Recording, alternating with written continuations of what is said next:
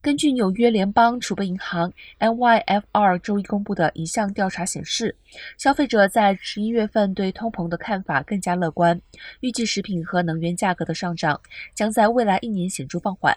消费者预期调查显示，受访者预计一年期通膨率为百分之五点二，较十月份下降零点七个百分点，这是自二零二一年八月以来的最低水平。当时处于通膨飙升的初期。联储会采取了一系列激进的加息措施。十月份消费者价格指数 CPI 显示，